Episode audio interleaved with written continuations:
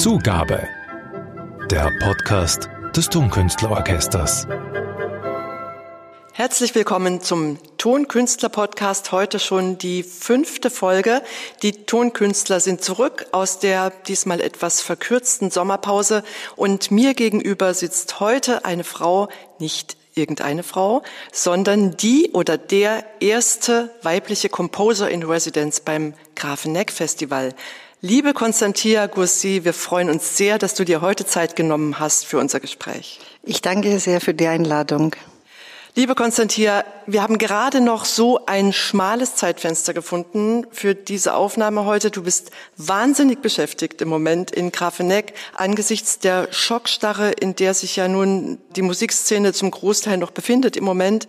Hast du doch ziemlich viel zu tun, kann man so sagen, oder? Ja, und ich bin sehr dankbar dafür, dass, äh, dass wir trotzdem äh, den Weg gefunden haben, dass wir das Festival äh, realisieren, auch hier Buchbinder mit dem Team und auch natürlich auch das Orchester mit euch allen, trotz Corona die Flexibilität zu haben, ein anderes Programm zu machen, weil die Liebe zur Musik eigentlich äh, die Hauptsache ist. Als Composer in Residence, liebe Konstantia, arbeitest du ja ganz intensiv mit unseren Musikerinnen und Musikern zusammen. Und darüber wollen wir dann noch reden in diesem Zusammenhang dann auch über den Composer Conductor Workshop, der ja nach dem jetzigen Stand in den Oktober verschoben wird. Immerhin verschoben und nicht aufgehoben. Und natürlich möchten wir auch sprechen über deine Musik und die Uraufführung deines Trompetenkonzerts beim Eröffnungskonzert des Grafeneck Festivals. Wir sammeln uns ein bisschen und hören kurz in eine deiner Kompositionen hinein. Ich habe für dieses erste Musikbeispiel herausgesucht von der CD Music for Piano and String Quartet, erschienen 2014 beim Label ECM, das Vibrato 2. Ich hoffe, mhm. ich spreche das ja, jetzt ja, richtig das ist aus. Absolut ja, richtig. Ich kann nur ganz kurz auch sagen zu Vibrato 2. Es gibt auf der CD zwei Stücke. Das äh, erste heißt Vibrato 1. Dazwischen ist ein Klavierstück und dann kommt das Vibrato 2. Der Unterschied zwischen Vibrato 1 und 2 ist das Klavier. Das ist für Streichquartett und Klavier. Das Streichquartett spielt genauso die gleiche Partie. Das Klavier im ersten Stück spielt mit dem Quartett rhythmisch zusammen die Stimme, die ähm, derjenige spielen soll. Im zweiten aber Stück, das Vibrato 2, also es gibt so eigentlich sechs kleine Melodien, werden von dem Pianisten frei gewählt, wann er sie spielen möchte. Eine Momentaufnahme gewissermaßen. Ja, das gefällt mir sowieso alles, was mit Momenten zu tun hat.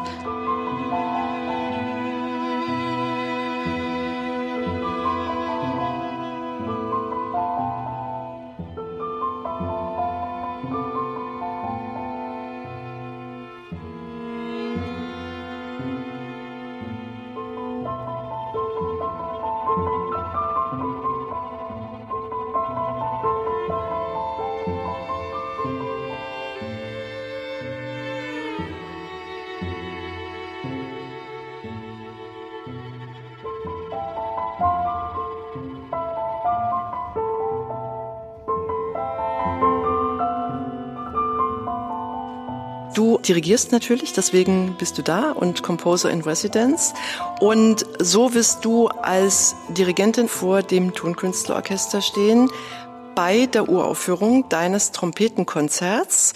Simon Höfele wird spielen mhm. am 14. August bei der Festivaleröffnung. Und das möchte ich gerne noch dazu sagen. Das Trompetenkonzert ist natürlich auch heuer wieder ein Auftragswerk des Grafeneck Festival. Das Trompetenkonzert ist natürlich jetzt was völlig anderes von der Anlage her als das, was wir eben gehört haben, ja. Was erwartet uns in etwa? Am Anfang, äh, wie du dich erinnerst, sollte das äh, Trompetekonzerto mit vierte Maler zusammenkommen. Das war in dem ursprünglichen Programm. Und jetzt wegen dieser Änderung ist es mit der Ouvertüre für Prometheus und dann mit dem Trippelkonzerto. Und natürlich ich hatte nicht an Beethoven gedacht, als ich das Konzert geschrieben hatte. Und ich sage natürlich, weil ich denke sowieso an Beethoven sehr oft in meinem Leben. Und extra an diesem Geburtsjahr zu denken, ähm, hat mich nicht unbedingt gereizt. Trotzdem, es gibt eine Gemeinsamkeit mit Beethovens Gesamt, und zwar die Melodien. Also ich habe in dem Stück, also das heißt, vollständiger Titel ist Y, A Poem for Trumpet and Orchestra in Five Scenes. Und ähm, eigentlich, die Trompete ist für mich hier ein Signal. Signal für das, was auch Y, der Buchstabe Y auf Griechisch bedeutet. Mm, das ist wie ein Mensch mit den Händen nach oben. Und eigentlich die Idee war vor Corona, also dieses Y zu komponieren. Und während der Corona-Phase merkte ich eigentlich, das war die höchste Zeit, das Gefühl zu entwickeln, dass wir bereit sind oder dass wir sollten alle gemeinsam doch die Hände nach oben, also den Himmel anschauen, um vielleicht andere Wahrnehmungen äh, zu empfinden. Und ich habe das Stück so aufgebaut. Das sind wie fünf Teile eines Gedichts. Und in jedem Teil passiert etwas anderes, aber verbunden mit dem, äh, was davor war, wie eine Aktion und Reaktion. Und der Solist, der Simon, weil ich an ihn auch gedacht habe, als ich das Stück komponiert habe, hat eine Aufgabe, immer dieses Signal zu spielen und die Orchestermusiker reagieren und agieren mit ihm zusammen. Und es gibt auch eine Überraschung für das Publikum. Aha, das ist spannend. Das ist die Überraschung. Okay. Ich glaube, ich weiß, wovon du gesprochen hast. Aber, aber das werde ich jetzt nicht verraten. Nicht. Nein, nein, ich werde es keinem verraten. Wer noch mehr wissen möchte über das Trompetenkonzert von Konstantia Gursi, es gibt auf der Grafeneck Webseite, nämlich im Blogbereich, einen sehr schönen Text, der ist von dir, liebe Konstantia, heißt Wege zu Beethoven. Und ein wunderbares Bild steht darüber. Ich, das hat mich das so berührt, dass ich das jetzt sagen muss, dass sich mit geschlossenen Augen auf der Wiese liegen zeigt vor dem Wolkenturm. Und Du hast auch in diesem Text geschrieben, das möchte ich ganz kurz zitieren, grundlegende Fragen des Lebens und der Musik tauchten auf. Das war während der, während der Corona-Phase, ja. als du mit dem Komponieren beschäftigt warst und sich die Ideen in die andere Richtung halt entwickelten. Also grundlegende Fragen des Lebens und der Musik tauchten erneut auf und suchten neue Antworten für die Koordinaten der Existenz und der Kunst. Eine noch stärkere Sehnsucht als sonst nach Melodie und Schlichtheit war im Entstehen und so weiter und so fort.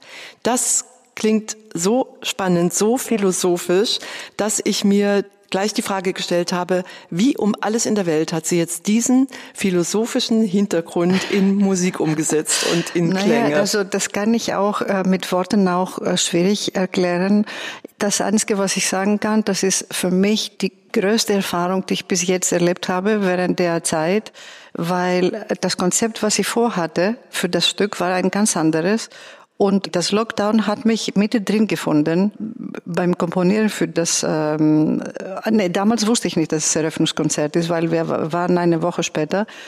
Und ich merkte, wie ich jeden Tag durch diese Unsicherheit oder ähm, andere Positionierung herauszufinden, äh, was es los ist, merkte ich, dass meine Ideen anderes waren.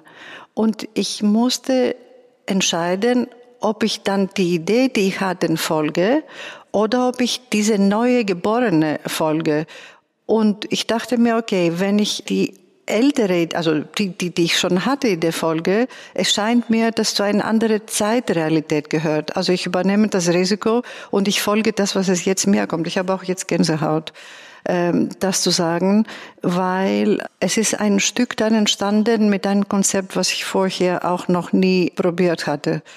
Und ich bin dankbar für die Erfahrung, unabhängig, ob ästhetisch mir persönlich das Stück gefällt oder nicht. Und ich bin auch selber neugierig, das im Konzert zu erleben. Das war für dich eine Reise ins Unbekannte. Ja, ja äh, absolut. Mhm. Aber ich glaube, das ist das, was wir alle brauchen. Also diese Flexibilität das Leben immer wieder erneut zu sehen und auch das zu respektieren, das da ist und uns befreien von unserer Konditionierung und unserer konditionierten Ideen, weil äh, sonst ist eine Wiederholung und nicht Leben. Ein wichtiger Satz in diesen Zeiten. Sollten wir uns alle hinter die Ohren schreiben. Jetzt hat sich ja durch die Umplanungen, die wir vornehmen mussten, auch mit dem Orchester im Frühjahr und durch die lange Spielpause, die wir mhm. hatten, im Juli schon eine erste Arbeitsphase für das Orchester und für dich ergeben, liebe Konstantia. Ihr habt das Trompetenkonzert proben können. Wie war das für dich und welche Atmosphäre hat es da gegeben in dieser Begegnung? Also erstmal bin ich sehr dankbar, dass das Orchester die Zeit hatte, gerade da, wo sie äh, sich wieder gefunden haben, äh, zu sagen, lass uns das Konzert probieren. Wir haben Stimmproben gemacht, also separate, also nur Streicher, nur Schlagzeug, nur Klavier mit Harfe, nur Bläser. Es war sehr aufregend für mich. Das, was ich ganz toll fand, ist die Reaktion vom Orchester. Ich habe sowieso mag ich das Tonkünstlerorchester seit immer. Und das ist das erste Mal, dass ich sie als Dirigentin erlebe. Und ich dürfte eine frische, eine musikalische Sehnsucht spüren, eine Gelassenheit und gleichzeitig eine Intensität. Und das fand ich großartig. Und auch dass man als Komponist heute das Privileg hat, vier, fünf Wochen vor der Uraufführung schon eine Vorprobe, also eine Leseprobe zu machen mit dem Orchester, ist das Beste, was eigentlich heute passieren kann. Insofern hat diese Zeit auch ihre durchaus positiven Seiten, ja, wenn man bereit absolut. ist, sie ja abzugewinnen. Ja. Ich glaube, ja. jede Zeit hat äh, zwei mhm. Seiten. Alles hat zwei Seiten. Und äh, die Frage ist, welche Seite wir anschauen und welche Seite wir entwickeln möchten. Also ein Glas kann halb voll sein oder halb leer sein. Und ich merke, seitdem ich entschieden habe, in meinem Leben halb voll das Glas zu sehen, es geht mir viel besser als halb leer. Man nennt es auch Kohärenzgefühl. Ja, ja, ja. Liebe Konstantin, lass uns ganz kurz noch über deine künstlerische Biografie sprechen und ein paar Aspekte da herausgreifen. Du bist in Athen aufgewachsen, hast dort erst einmal Klavier studiert und kamst dann nach Berlin zum mhm. Kompositionsstudium unter anderem und zum Dirigierstudium. Währenddessen hast du fast keine Probe der Berliner Philharmoniker ausgelassen und dann unter anderem bei Claudio Abado assistiert. Und aus genau dieser Zeit stammt eine Erkenntnis, die mich sehr berührt hat. Die steht in deiner künstlerischen Vita. Und zwar, das ist die Erkenntnis, dass die künstlerische Gestaltung an musikalischer Qualität gewinnt, je respektvoller und freundlicher sich der Umgang mit dem Orchester gestaltet. Mhm. Ich danke dir, dass du das herausgefunden, also herausgepickt hast eigentlich, weil es ist mir im Laufe der Jahre auch sehr wichtig, in unserem Studium in Berlin, äh, es sah so aus, dass der Dirigent ist derjenige, der entscheidet und alle anderen sind unwichtig. Also der Dirigent ist die Erscheinung der Machtausübung. Und äh, ich war immer dagegen. Ich habe auch mit meinem Lehrer damals sehr gestritten. Trotzdem, bis du die Erfahrung kriegst oder bekommst als Dirigent, du selber zu sein, es geschehen sehr viele Sachen und äh, sehr viele Jahre gehen auch vorbei, bis man ankommt zu dem Punkt, der ist, sich selber zu akzeptieren, mit allem Plus und mit allem Negativen und die Nacktheit, die man als Dirigent vor dem Orchester, vor dem Musiker hat, auch zu akzeptieren und nichts zu verstecken. Und als ich diese Erfahrung gehabt habe, ähm, ich habe entschieden, eigentlich aufrichtig wie möglich mit den Musikern und mit den jungen Musikern auch zu sein. Und natürlich die Erfahrung in meiner Hochschultätigkeit hat auch sehr viel gebracht diesbezüglich. Und das ist genauso das, was ich mit den jungen äh, Komponisten, die auch ihre Werke mit dem Orchester dirigieren, vorhatte und vorhabe, weil wir haben schon, äh, wie du weißt, dieses Jahr, das ist das erste Jahr, dass wir schon im März angefangen haben, weil ich mir dachte, es kann nicht sein, dass diese jungen Leute nur vier, fünf Tage mit dem Orchester sind, mittendrin im August, so wie es am Anfang geplant war. Sie werden in ihre Biografie schreiben, dass sie vor dem Orchester gestanden waren, aber eigentlich mitnehmen schafft man nicht. Und Gott sei Dank, dass das Team äh, vom Grafeneck Festival so großartig reagiert hat und auch das Orchester. Und haben wir das jetzt in verschiedenen Phasen gemacht.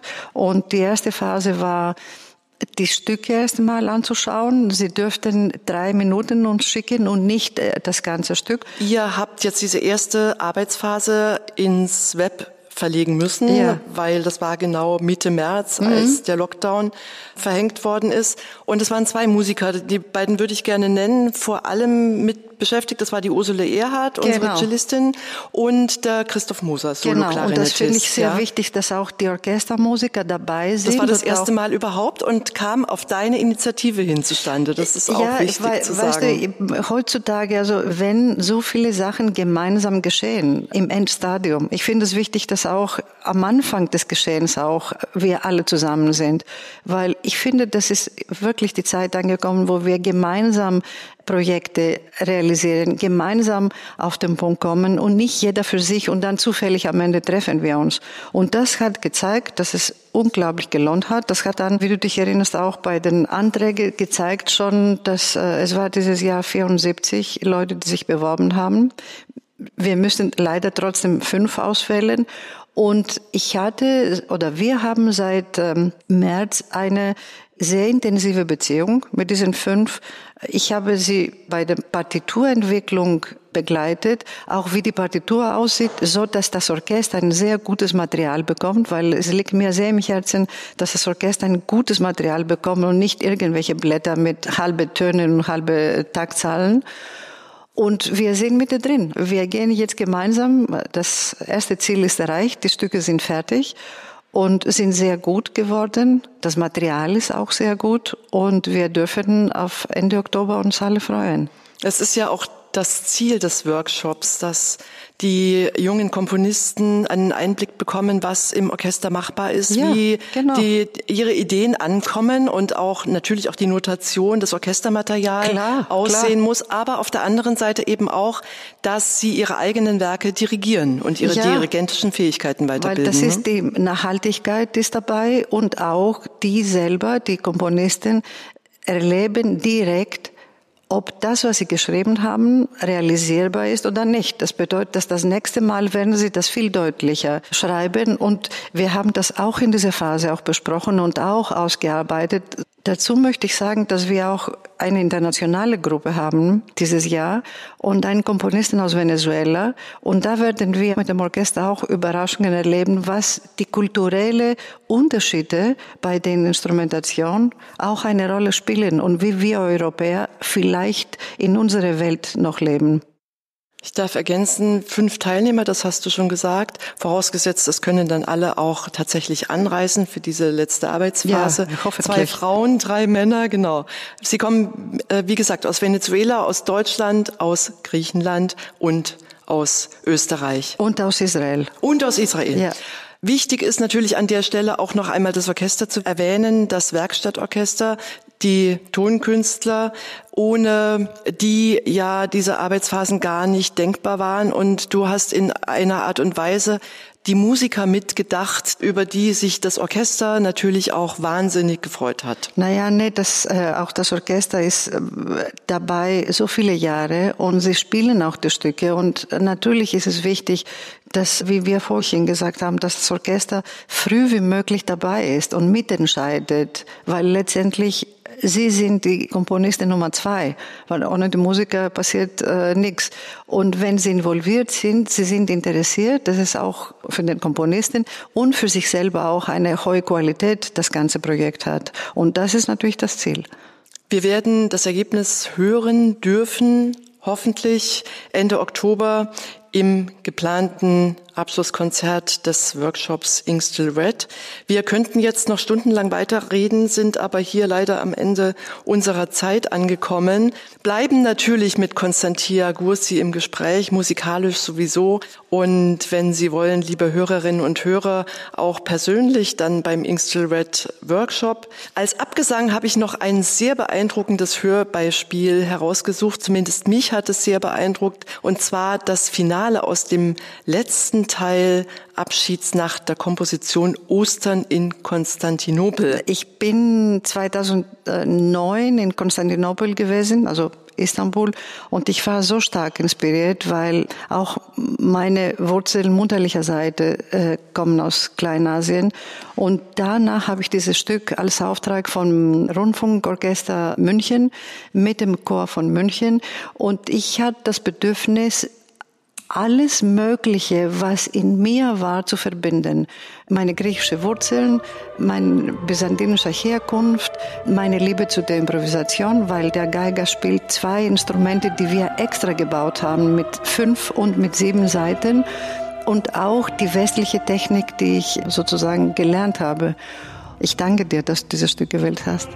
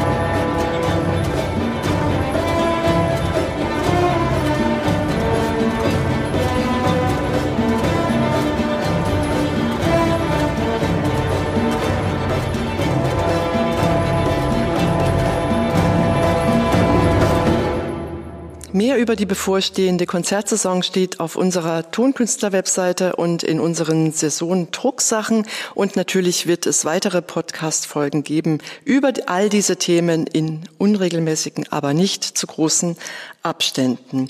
Auch heute sei wieder gesagt, dass wir pandemietechnisch sicher aufnehmen. Und auch heute danke ich dafür wieder unserem Aufnahmeleiter Niki Lappas und ganz besonders danke ich unserem heutigen Gast und wünschen dir, liebe Konstantia Gursi, dem Orchester und dann auch uns allen im Publikum ein wunderschönes Eröffnungskonzert und einen sehr erfolgreichen Workshop Ink Still Red im Oktober. Ich bleibe mit einem herzlichen Auf Wiederhören bis zur nächsten Folge. Ihre Ute van der Sanden. Vielen herzlichen Dank für das Gespräch und dass ich hier sein dürfte. Ich freue mich sehr, wenn Sie, liebes Publikum, am 14. August bei uns sein werden. Zugabe. Der Podcast des Tonkünstlerorchesters.